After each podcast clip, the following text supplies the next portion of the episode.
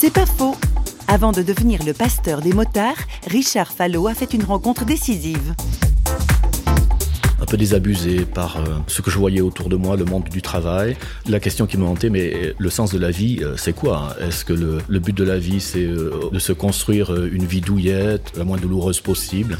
Ça me semblait un peu pauvre. C'est par le Christ en que tout a commencé. C'est que j'ai découvert dans ce Christ qui était décrit dans les évangiles un bonhomme extraordinaire. Enfin, et je me suis fait cette réflexion. Je me suis dit, voilà, un homme en qui on peut mettre euh, sa confiance. Et même si tout ça, ce n'est que de, la foutaise, c'est du baratin, c'est égal. Parce que j'aurais suivi un idéal, si ce n'est qu'un idéal, qui est noble. Je n'aurais pas honte de m'être trompé si, au fond, le Christ n'est pas euh, celui qu'il a dit qu'il était. C'est pas faux, vous a été proposé par parole.ch.